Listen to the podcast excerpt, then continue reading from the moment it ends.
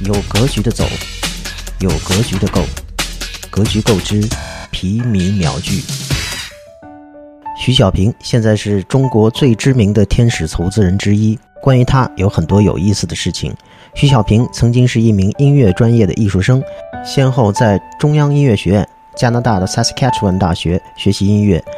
后来加盟著名的新东方英语培训学校，做英语留学培训咨询方面的工作。现在是丰瑞资本创始合伙人的李峰，也曾经是徐小平在新东方英语培训学校的同事。新东方上市后，徐小平离开董事会，开始做小额的个人天使投资，直到二零一一年和王强、红杉资本中国联合创立天使投资机构真格基金。